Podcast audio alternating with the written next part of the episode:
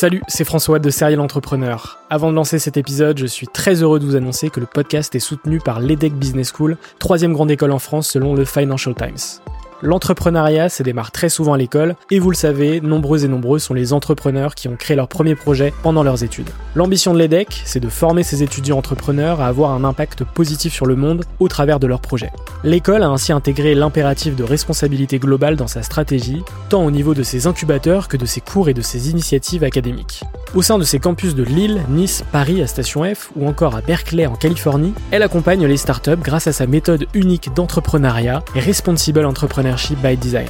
Une approche innovante permettant d'intégrer les enjeux économiques, sociétaux et environnementaux au cœur de leur modèle de développement et ce, dès leur création. L'objectif de l'EDEC, faire émerger un nouveau modèle de startup adaptable à tout projet qui intègre pleinement les enjeux de responsabilité. Chaque année, ce sont ainsi plus de 70 nouvelles startups qui intègrent ces incubateurs. Si vous souhaitez en savoir plus, n'hésitez pas à vous rendre sur www.edec.edu. Je vous souhaite une excellente écoute et vous dis à très vite.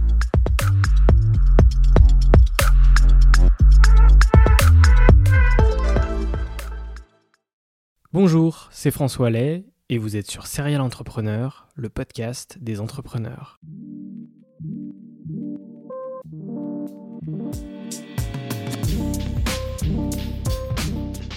Depuis 2017, je vais à la rencontre des entrepreneurs qui m'inspirent. PME, start-up, restaurants, grandes entreprises. La mission de Serial Entrepreneur est de mettre en avant toute la diversité de l'entrepreneuriat francophone.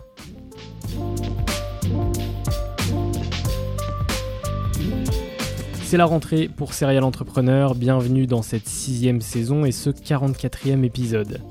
J'ai discuté avec Laure Babin, fondatrice de Zeta, une marque de basket zéro déchet fabriquée à partir de raisins.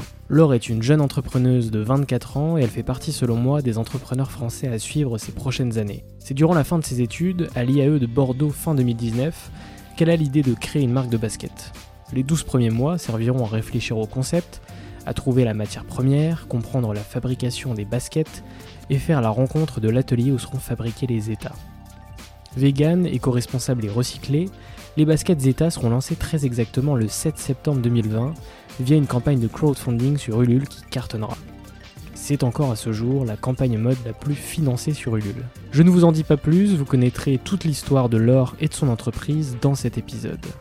Elle vous raconte notamment son parcours avant de créer Zeta, Comment a-t-elle eu l'idée de créer une marque de basket éco-responsable? Sa rencontre avec son atelier de fabrication au Portugal? Ulule des précommandes à la fabrication, que s'est-il passé? Une anecdote sur son aventure qu'elle n'a jamais racontée ailleurs Ou encore ses conseils pour se lancer. J'ai beaucoup apprécié cet échange avec Laure et je n'ai pas de doute sur le fait que l'épisode vous plaira. On se retrouve la semaine prochaine pour un nouvel épisode. D'ici là, n'oubliez pas de mettre 5 étoiles sur Apple Podcast, de vous abonner sur la plateforme de votre choix et de me rejoindre sur Instagram, serialentrepreneur, avec le tiré du bas à la fin. Bonne écoute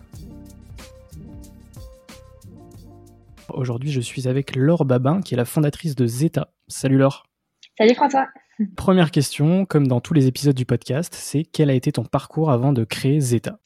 Euh, alors j'ai 24 ans, genre 25 ans à la fin de l'année, et Zeta, je l'ai créé en fait durant ma dernière année d'études euh, à l'IE de Bordeaux. Donc j'ai fait des études en commerce et management. J'ai commencé par un BTS en commerce international, euh, puis une licence en management et un master en marketing et en commerce. Euh, et pour revenir un peu sur mes expériences, j'ai fait tous mes stages dans l'industrie de la mode et de la chaussure. Donc je suis pas arrivée dans dans ce dans ce milieu-là par hasard. Ça a toujours été ma passion. Euh, je dessinais beaucoup quand j'étais petite, je voulais être styliste, donc ça a toujours été euh, quelque chose qui m'a, ouais, qui m'a, qui m'a, qui m'a vraiment passionnée. Et euh, donc c'est tout naturellement que je me suis euh, dirigée vers ce milieu-là pour lancer mon entreprise parce que ça faisait, ça faisait sens et je voulais avoir un impact sur cette industrie de la mode euh, qu'on connaît bien. c'est clair, trop cool. Donc, euh, ouais, t'étais déjà dans le milieu de la mode. Comment ça t'est venu euh, cette idée en fait? On peut dire que sur le marché du textile écologique, responsable, recyclé, biologique, il y a déjà pas mal d'acteurs. Et donc, je me suis un peu penchée sur, sur, sur, le, sur la basket. Pourquoi la basket? Parce que c'est un produit qui est porté par des milliers de personnes, toutes les générations, peu importe les âges. chacun a une paire de baskets dans, dans son dressing. Donc, c'était simple de, s'attaquer à, à, ce produit-là. Euh, pour toucher le plus de personnes possible. Et c'est surtout que ce produit il a un impact écologique et, social fort. C'est-à-dire que à l'heure actuelle, la majorité des baskets est encore fabriquée à l'autre bout du monde, en Asie, dans des conditions peu transparentes, avec des matériaux qui sont très polluants, du polyester, du cuir, des dérivés du pétrole. Donc l'idée, c'était vraiment de reprendre ce produit-là, de le déconstruire euh, et de d'en faire un produit qui soit plus propre, intelligemment fait, si je puis dire. Euh, et voilà, c'était un peu, c'était un peu l'objectif euh, en partant de, du zéro déchet, puisqu'au moment où je m'y suis penchée, c'était il y a deux ans déjà, euh, c'était fabriqué, la majorité des baskets responsables, c'était fabriqué à partir de matériaux qui soient naturels, biologiques, mais qui impliquaient forcément de créer de la matière première. Là, l'objectif, c'était vraiment utiliser uniquement des déchets, ce qu'on avait déjà en notre possession, donc faire une basket 100% recyclée. Super. Et, c'est vrai que le projet a démarré un an avant, donc en 2019, en septembre 2019. Euh, qu'est-ce qui s'est passé durant ces 12 premiers mois, on va dire, avant la création de la, société? Ouais, euh, alors donc en septembre, donc dernière, dernière année de master, pardon, j'intègre l'IAE, euh, enfin je réintègre l'IAE après l'année de césure, j'intègre l'incubateur de mon école, je commence un peu à définir l'idée, le business plan, à vraiment voilà, concevoir le projet dans toutes les petites lignes, créer l'identité de marque, penser au logo, penser au nom. Et à partir du moment où j'avais vraiment une idée structurée, j'ai commencé à euh, chercher les matières premières. Donc chaque composant de la chaussure, euh, il fallait qu'il soit recyclé. Donc il y a eu un gros travail de sourcing de matériaux pendant plusieurs mois. Euh, et en même temps, je me renseignais sur comment on fabrique une chaussure euh, puisque j'en avais aucune idée. Euh, j'ai beau être passionnée de mode, on ne sait pas comment on assemble et on fabrique une chaussure. Euh, donc ça, c'était une, grosse étape aussi, essayer de comprendre et ensuite sourcer les matériaux. Euh, donc pour ça, j'étais sur Internet, j'ai fait des salons, etc. Et en parallèle, j'ai cherché l'atelier de fabrication qui allait me permettre de, de mettre ce projet en lumière, on va dire. Et donc j'ai porté mes recherches sur la France au début, avant de me rendre compte que le coût de la main d'œuvre était, était, très élevé. Euh, puis sur le Portugal, puisque je sais qu'ils ont un véritable savoir-faire euh, au niveau de la chaussure, au niveau du cuir. Et puis euh, finalement, après deux trois échanges de mails avec quelques usines trouvées sur internet ou trouvées au détour de, forums, c'était assez complexe puisque la majorité n'ont pas de site internet en fait.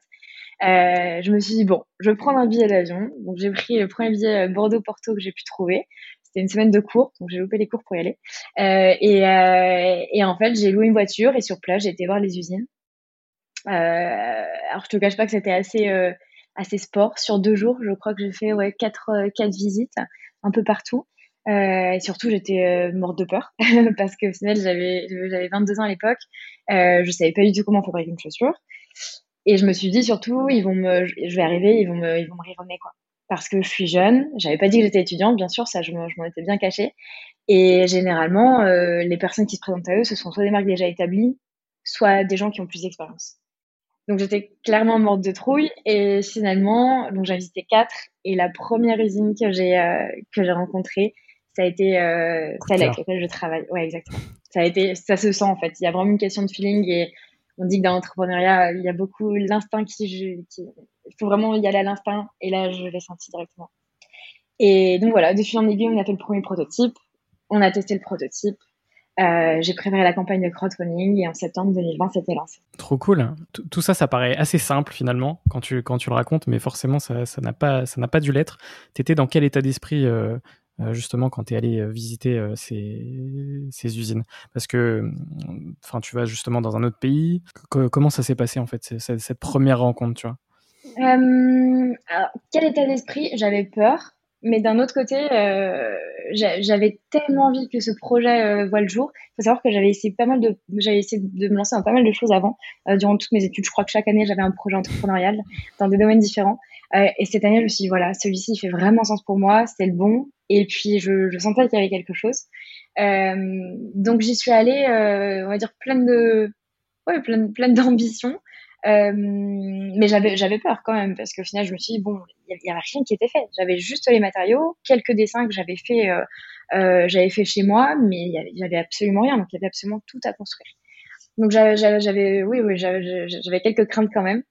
Et puis bon forcément l'année l'année qui a suivi les mois qui ont suivi ça n'a pas été ça pas été uniquement tout rose. Il y a eu des moments je me souviens l'hiver ouais hiver 2019 c'était super compliqué parce qu'on avait du mal à trouver certains matériaux, certains euh, qu'on a testés ne ça marchait pas, ça se déchirait, etc. on, a on a eu pas mal de modifications avant de valider le prototype final. Il y a plusieurs fois où je me suis dit, bon, je vais jamais, je vais jamais y arriver. même avec le business plan, bah, moi qui suis pas forcément très douée en chiffres, faire des prévisions, les approvisionnements, la logistique. Des fois, je me disais, mais comment est-ce que je vais faire pour tout gérer toute seule, en fait? Ça me paraissait gigantesque et je me comparais toujours aux, aux autres marques, même des petites marques qui venaient de se lancer, mais où ils étaient déjà une super équipe ou plusieurs associés. Et à ce moment-là, je me suis dit, mais ça va être trop compliqué euh, toute seule. Je vais jamais y arriver.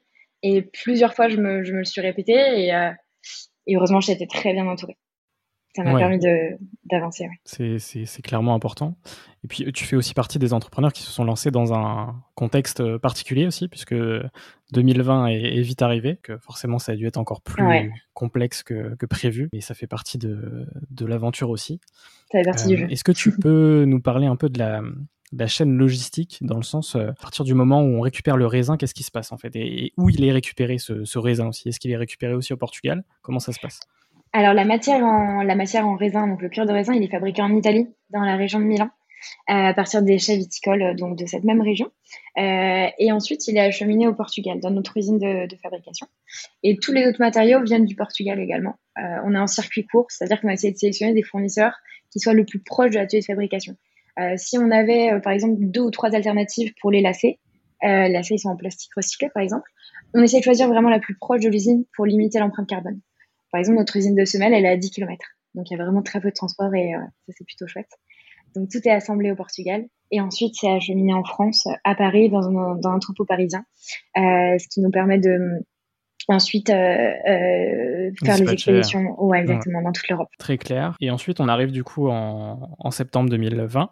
Qu'est-ce qui se passe à ce moment-là? Septembre 2020, c'est le lancement de la campagne de crowdfunding. C'était il y a tout juste un an, puisqu'on est le 7 septembre 2021. Euh, et, euh, et, donc voilà, le 7 septembre, la campagne est lancée avec beaucoup d'appréhension parce que je me suis dit, bon, il faut qu'on atteigne 100 précommandes pour lancer la, la production. Euh, et en fait, en quelques heures, ça s'est envolé. Je sais pas comment. Il y a eu quelques articles de presse qui ont permis de faire exploser la campagne.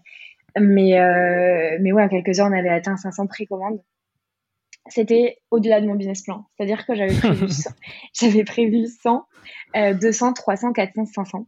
Et je m'étais arrêtée à 500. Et en fait, euh, on a atteint au bout d'un mois, donc au bout de 30 jours, 2683 commandes.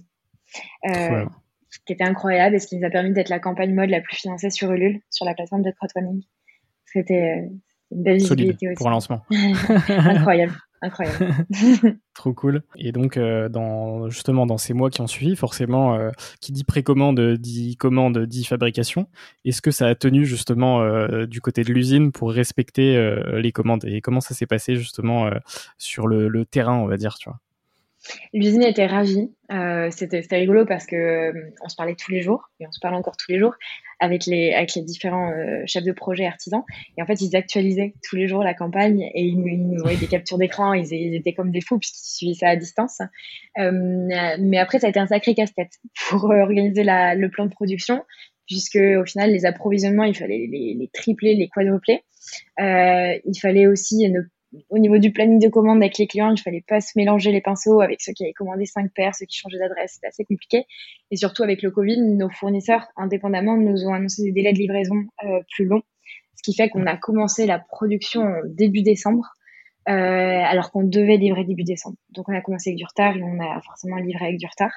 Après, les clients ont été euh, super compréhensifs et on est vraiment dans un schéma aussi de slow fashion et de consommer plus intelligemment et d'être OK pour attendre en tous les cas, c'est de la précommande. Donc, on a des clients qui, ont été super et, on a une super communauté. Donc, euh, mais ça a été assez stressant. Je t'avoue que je recevais des mails euh, le mois de décembre, ça a été assez compliqué puisque je recevais des mails tous les jours de clients qui disaient euh, quand est-ce que je reçois ma commande? C'était, en boucle. Et au bout d'un moment, quand tu prends tout ça sur toi, c'est, lourd à peser. Mais on s'en est sorti et voilà, c'était un, gros défi de l'année 2020. Ouais. Ok.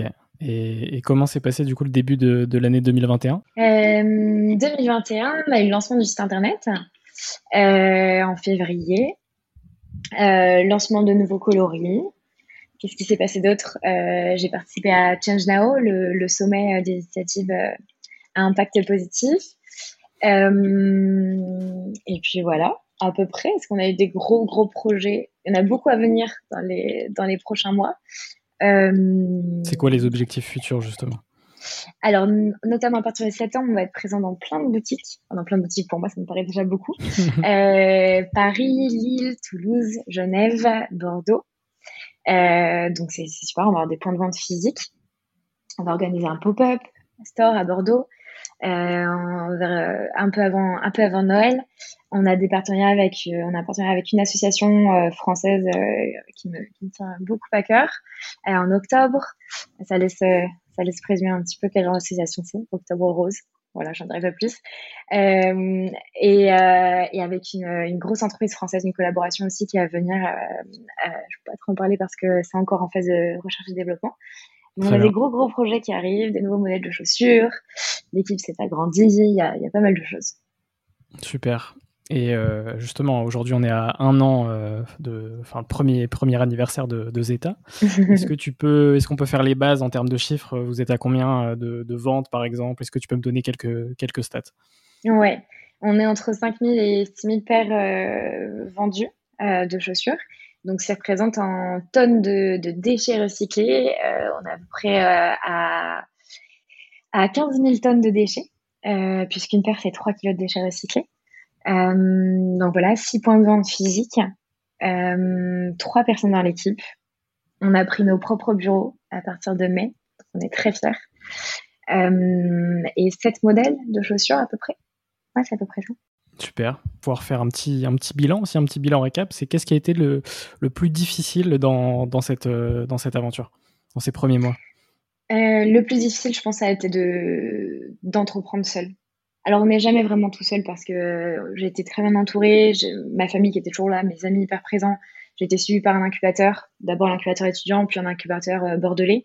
mais au final, on est quand même seul à prendre les décisions euh, seul à, à, se tromper, à devoir rebondir, à devoir faire face à plein de, plein de contraintes, euh, quelles qu'elles soient.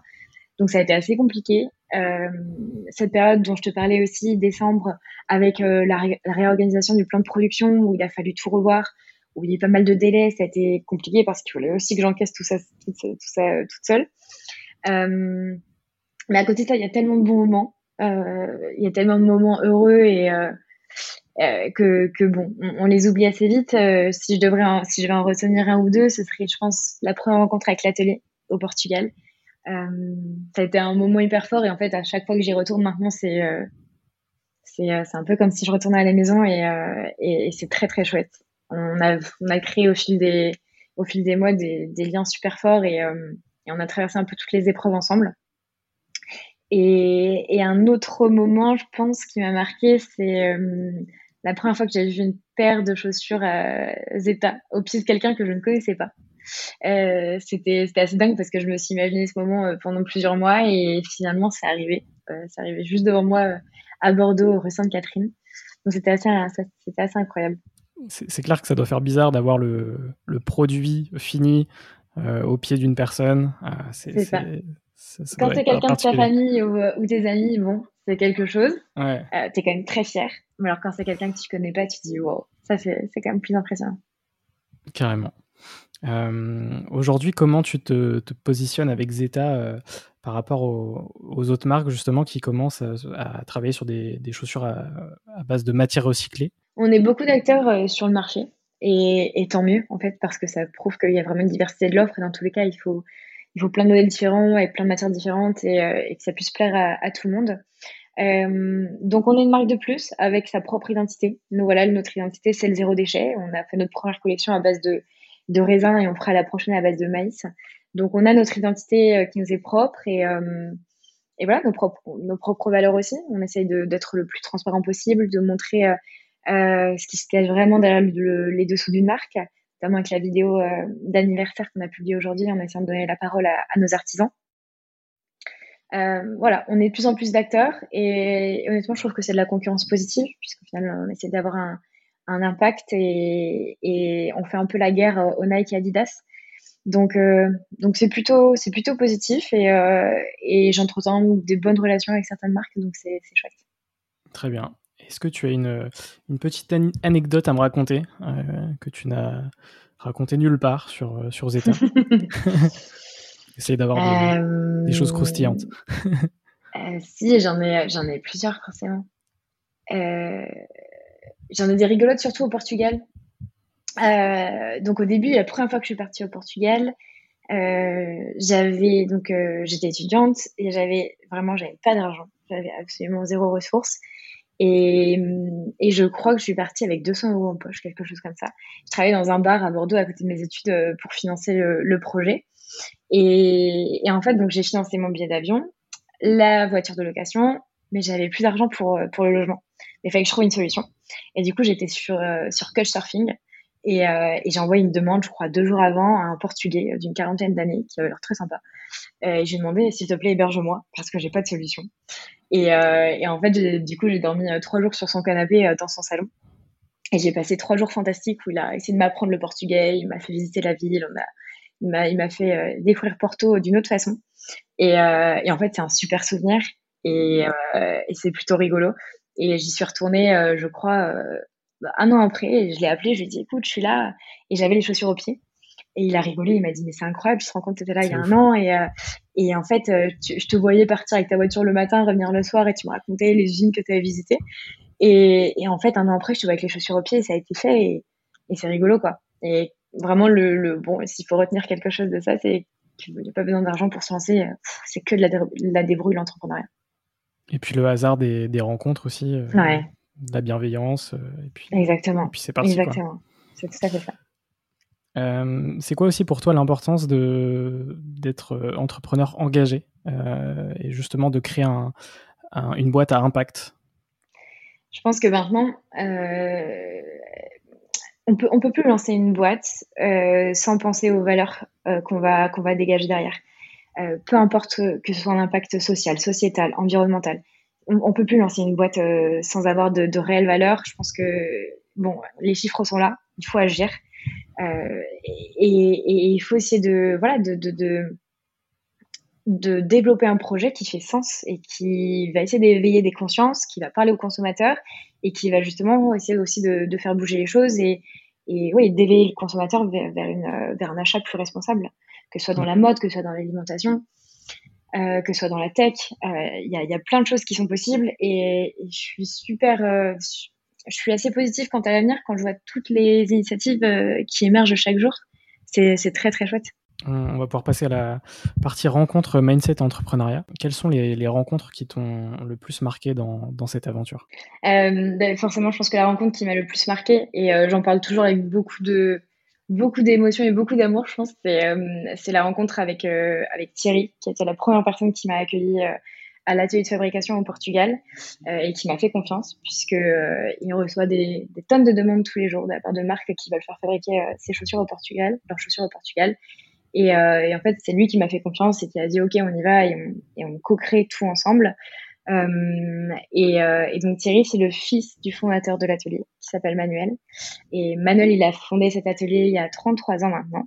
Euh, il a dû travailler dans le monde de la chaussure par obligation parce que euh, il fallait euh, aider ses parents à, à ramener de l'argent à la maison. Donc il a, il a appris, euh, il a appris euh, à partir de 11 ans euh, à découper, puis à, puis à coller, puis à assembler les chaussures. Et vers 30 ans, il a monté son propre atelier, atelier avec lequel je travaille, dans lequel il a employé son frère, sa nièce, son, cousin. Et finalement, c'est une équipe de 20 personnes aujourd'hui. Et Thierry, il a fait ses études aux Pays-Bas et, euh, son père avait besoin d'un coup de main euh, au niveau de la partie commerciale parce qu'il ne parle pas anglais. Il a besoin d'un commercial qui fasse le lien entre euh, l'atelier et les marques. Et donc, il lui a dit, bon, mais viens travailler avec moi. Et donc voilà, ça fait quatre ans qu'il a rejoint, qu'il a rejoint l'usine. Et, euh, et aujourd'hui, on, on, entretient une relation très forte. Alors, c'est un peu plus compliqué de communiquer avec le papa puisque moi, je parle pas portugais. Alors j'essaye, j'envoie des SMS euh, euh, qui sont traduits sur, sur Google et puis je, je fais comme je peux. Euh, mais on a une relation très forte euh, et notamment avec Thierry, on parle absolument tous les jours et, euh, et c'est plus que de voilà, c'est plus qu'une relation commerciale, c'est vraiment de l'amitié et, j'ai plaisir à aller les revoir tous les tous les trois mois à peu près. On s'envoie régulièrement des cadeaux. C'est il y a une relation vraiment très affectueuse qui s'est créée tous les mois. Et, et, à chaque fois, quand on, quand on pose la question combien de personnes il y a des, des résultats, il y a trois personnes au bureau et puis il y a 20 personnes euh, derrière au Portugal euh, qui fabriquent les chaussures. Ok. Et puis, c'était la première fois que tu allais au Portugal au moment de la, de la, visite ou tu ou y étais déjà allé? J'y étais allée il y a 4 ans, 3 jours, je crois, sur un week-end. mais c'est vrai que vraiment, c'est c'est l'une de mes destinations préférées, je crois. ouais, étant d'origine portugaise, je ne peux que. C'est vrai C'est clair. Et puis même sur la, la, bienveillance et puis le côté chaleureux aussi des Portugais. Très accueillant et très humble. Il y a une vraie Exactement. Il suffit d'aller une fois là-bas pour, euh, pour tomber amoureux. Et c'est ah, un, un, feedback qui revient très souvent des gens qui, qui vont là-bas. Et d'ailleurs, j'ai fait un épisode euh, dans, les, dans les derniers qui sont sortis avec une entrepreneur qui, est, qui a entrepris à Lisbonne et qui était française et qui n'avait pas du tout d'origine, euh, qui, qui, était juste partie là-bas et qui était tombée amoureuse aussi du, du pays et, de la ville. Et, c'est vrai que ça arrive très fréquemment. Donc, c'est magnifique. Les paysages sont incroyables et, et en fait, les gens. Les gens sont, sont, très très accueillants et, on y mange très bien. en effet, ça c'est sûr. c'est sûr. Euh, ma deuxième question, c'est peux-tu me citer une ou deux personnes qui t'inspirent aujourd'hui? Alors ça peut être dans l'entrepreneuriat, mais ça peut aussi euh, rien avoir, euh, potentiellement des artistes ou des gens que tu connais, que tu fréquentes, qui, qui t'inspirent. Il y a une personne qui m'inspire que j'ai pas eu l'occasion de rencontrer, mais avec qui j'ai pu échanger via les réseaux sociaux c'est Camille Etienne de Graines de Possible qui, qui tient un compte Instagram qui, euh, est étudiante à Sciences Po et en fait qui milite euh, en faveur de l'environnement et qui essaie de faire euh, bouger les choses un peu au niveau politique, qui essaie de se faire entendre et qui fait régulièrement des marches et des, des sit-ins et que je trouve très inspirante. Très inspirante, elle parle très bien, s'exprime très bien et elle a fait plusieurs plateaux télé où elle était en face de politique et, et en fait où elle leur tenait tête et j'ai trouvé ça très inspirant. Et la deuxième personne, quelque chose de très inspirante que j'ai pu rencontrer récemment, c'est Joël Dupuche. Euh, en fait, c'est Joël, c'est l'acteur dans Les Petits Mouchoirs, qui, euh, qui est l'ostréiculteur. Et j'ai été invitée pour une, euh, pour une nouvelle émission qui tournait en Nouvelle-Aquitaine chez lui, sur le bassin d'Arcachon. Et en fait, on a eu des conversations. Le, principe de l'émission, c'était d'échanger ensemble autour d'un déjeuner et, et voilà, d'échanger sur plein de sujets divers et variés. Et on a eu des échanges qui étaient passionnants. Il a, je pense qu'il y a une soixantaine d'années ou un petit peu plus. Il a eu mille vies. Et, et, il te parle de sa région dont il est amoureux avec passion. Et c'était, je sais pas, je suis ressortie de, de ces échanges hyper bien, hyper positive. Et, euh, et je trouvais que c'était quelqu'un de formidable. Et, et, voilà. Ce sont deux personnes qui, qui ont des parcours très différents, des âges très différents, mais qui m'inspirent beaucoup. Super. Euh, et, ça me donne envie de rajouter une petite question, c'est euh, euh, est-ce que potentiellement dans les, dans les prochains objectifs d'ici quelques années, c'est pas aussi d'avoir du, du cuir de raisin français et notamment autour de Bordeaux potentiellement hein, Parce que c'est une région hein, qui, qui, qui, apprécie le vin. C'est une région qui pratique. ouais, exactement qui pratique. on, on, aurait bien voulu hein, utiliser du raisin bordelais. Le problème, c'est que cette entreprise italienne qui s'appelle VGA, qui est basée à Milan, elle a déjà tout un système d'approvisionnement ah, qui est bien rodé et ils travaillent en circuit court. C'est-à-dire que ça n'a pas forcément fait sens euh, de transporter du raisin qui vient de la région bordelaise jusqu'à eux. Et, en fait, ils sont pas d'accord, tout simplement. Ils ont déjà tout leur système de, fabrication bien rodé. Mais du coup, pour remédier à ça, puisqu'on a eu plusieurs remarques de néo-aquitains et de, et de bordelais qui nous ont dit, mais euh, attendez, vous êtes une marque bordelaise et vous faites fabriquer votre cuir en Italie. On a récupéré du marc de raisin qui vient de la région de Bergerac, euh, dans, le château Le Péral avec lequel on collabore. Et on l'a on déshydraté et on l'a intégré dans les deux semelles des chaussures. Alors, c'est une quantité qui n'est pas énorme, mais ça permet, on a quand même vendu pas mal de, ce modèle-là. Donc, ça permet de, donner une seconde vie à ce marc de raisin qui généralement euh, est jeté ou envoyé à destination des distilleries euh, pour en faire de l'alcool ou du gel hydroalcoolique. donc, on a réussi à le, à le valoriser. Oui, et puis il faut rappeler aussi que le projet euh, n'a qu'un an, donc potentiellement il pourra évoluer euh, dans les prochaines années euh, sans, trop de problèmes. Exactement, mais oui, pour répondre à ta question, ce serait un, ce serait un objectif bien sûr, mais ça implique beaucoup de R&D, mmh, avoir une, équipe qui y travaille, beaucoup de tests, et, simplement pour donner une idée, ce cœur de raisin, il a pris 8 ans avant d'être mis au point et breveté ça, c'est des, choses importantes aussi à rappeler euh, pour justement contextualiser aussi que voilà, le cuir de raisin, il ne, il ne, se produit pas comme ça en, 24 heures. Absolument. C'est beaucoup de travail et beaucoup d'expertise pour, pour faire ça. Quoi. Exactement. Et, et, ma dernière question pour cette partie, c'est quel conseil donnerais-tu euh, aux personnes qui souhaiteraient se lancer, mais potentiellement plus des, jeunes justement qui, mm. qui, qui, sont en études et qui aimeraient lancer leur projet et qui, qui hésitent, qui, qui n'arrivent pas à, se lancer. Qu'est-ce que tu leur conseillerais? L'important, je pense, c'est de bien structurer son idée. C'est la première étape, euh, de savoir, euh, voilà, euh, quelle idée j'ai envie de porter et pourquoi surtout elle fait sens pour moi. Est-ce qu'il y a un impact derrière? Est-ce que ça c'est relié à une de mes passions? Est-ce que, est-ce que ça va me motiver chaque matin à me lever? S'il y, a, y un vrai intérêt, s'il y a un impact, si c'est, je sais pas, si votre passion c'est l'alimentation, si c'est l'équitation, peu importe, ça va, ça va beaucoup plus vous motiver à développer ce projet c'est, pour moi, c'est la première étape. Euh, et la deuxième étape, c'est, le deuxième conseil plutôt, c'est de laisser toutes les peurs de côté et de se dire en fait, il n'y a rien à perdre. Et, surtout, il y a tout à, tout à apprendre en fait. J'ai jamais autant appris en un an de façon autodidacte que tout ce que j'ai pu apprendre pendant les cinq ans d'études, que ce soit en stage ou, en, ou pendant les cours. C'est impressionnant parce qu'en fait, quand on est confronté à un problème et qu'on a que soi pour le, pour le résoudre, on est obligé de, de le faire. Et j'avais pas de connaissances euh, en finance, euh, pas plus que ça. J'avais pas de connaissances en logistique. Et en fait, on est obligé euh, de passer par là, par les problèmes administratifs, par, bah oui, par, par, tous ces problèmes de compta, par exemple. Et, en fait, on grandit plus vite aussi.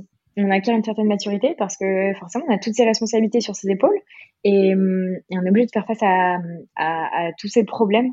Donc, essayez de laisser toutes les peurs de côté et, voyez le, positif surtout euh, de, ce beau projet et, lancez-vous. Lancez-vous et, s'il vous plaît, ayez un impact positif. C'est clair. Et est-ce que tu conseilles aussi d'entreprendre pendant, pendant ces études? Parce que c'est un, un, sujet aussi euh, important. honnêtement, oui. Parce que parce qu'en fait, il y a beaucoup d'aides qui sont proposées aux étudiants, que ce soit des concours entrepreneuriaux, que ce soit des incubateurs qui sont gratuits la majorité des incubateurs quand même en, France sont payants où ils prennent une part au capital, où il y a plusieurs, plusieurs euh, alternatives, mais les incubateurs gratuits, il y a des aides euh, et il y a surtout beaucoup de visibilité quand vous êtes visibilité pardon quand vous êtes étudiant, euh, chose que vous n'avez pas forcément lorsque vous avez 30 ans, que vous avez déjà un, un, bon background de, de, l'expérience. On vous regardera peut-être un peu moins euh, si vous avez déjà de la maturité. Donc, j'ai envie de vous dire, lancez-vous pendant que vous êtes étudiant. Très clair. Euh, parfait pour euh, finir cette partie. Euh, et du coup, on passe à la dernière partie du podcast avec quelques petites questions rapides. quand je dis rapide, c'est, pas forcément rapide, hein, tu as, le temps de répondre, mais, mais, c'est des questions courtes. la première, c'est est-ce que tu as un livre à me conseiller? C'est celui que je lis actuellement. En fait, j'en ai deux. Euh, je lis un roman euh, qui s'appelle Chantaram. Ça se passe en Inde et c'est un Australien euh, qui, qui s'est évadé de prison et qui part parcourir l'Inde. Et en fait, c'est incroyable au niveau des, scènes descriptives et, et c'est magnifique. J'ai l'impression d'être en Inde à chaque fois et c'est le pays que je rêve de visiter depuis que je suis toute petite. donc ça me fait un peu voyager à chaque fois que je lis. Et l'autre, ça n'a rien à voir, c'est Confession d'un entrepreneur pas comme les autres, je crois que c'est ça, de Yvon Chouinard, le patron de Patagonia, euh, qui explique comment il a fondé Patagonia et pourquoi il a, ouais, une belle marque, et pourquoi il est important d'avoir un impact euh, positif. Donc c'est euh, deux bouquins totalement différents, mais qui, me, qui, sont sur ma table de chevet. ok, merci pour, pour les recos. Est-ce que tu as un film à me conseiller? Mon film préféré, j'en ai deux. J'ai Grand Torino de Clint Eastwood, euh, classique, mais euh, que je pourrais voir euh, des centaines de fois. Chef-d'œuvre. Un chef-d'œuvre, comme tous les films de, de, Clint Eastwood, on va dire. Et le deuxième, il est peu connu, ça s'appelle Incendie. C'est un film qui est québéco-libanais et en fait qui retrace les massacres de Sabra et Shatila dans les années 70 au Liban, je crois. Les guerres de religion entre le peuple catholique et musulman. Et, euh, et en fait, il y a, y a, un dénouement incroyable à la fin.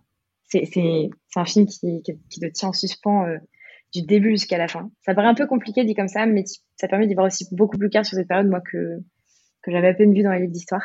Et, euh, et, franchement, il faut le voir. C'est incroyable. Vraiment, c'est un chef-d'œuvre. C'est noté. ta musique du moment? J'ai envie de dire toutes les chansons de Marvin Gaye. Ok. Qui me mettent de bonne humeur, j'adore. Je, valide. Euh, si tu pouvais racheter n'importe quelle boîte sans limite euh, financière. Euh. J'adore ces questions. Je me les suis jamais posées. Parce qu'en fait, je suis partagée entre te dire une boîte que j'aime pas du tout pour tout reconstruire. Et une boîte que j'adore, mais qui fait déjà les choses bien. c'est un peu compliqué. Il y a deux, deux challenges différents du coup. C'est ça. bon, après, je peux, je peux, te dire un secret, coup, ce sera plus un secret pour personne, mais euh, bon, j'adorais racheter Ricard parce que je suis une passionnée de Ricard. Autant de, bon, je vais pas dire de la boisson parce que je vais un peu me, de la marque et, j'adore cette marque en fait. Donc voilà, pour, pour le fun, je veux dire Ricard. ok, c'est validé aussi. Euh, y a-t-il une, une question que tu aurais aimé que je te pose mais que je ne t'ai pas posée pendant cet échange? Ah, mais ça, c'est une question d'entretien d'embauche, ça.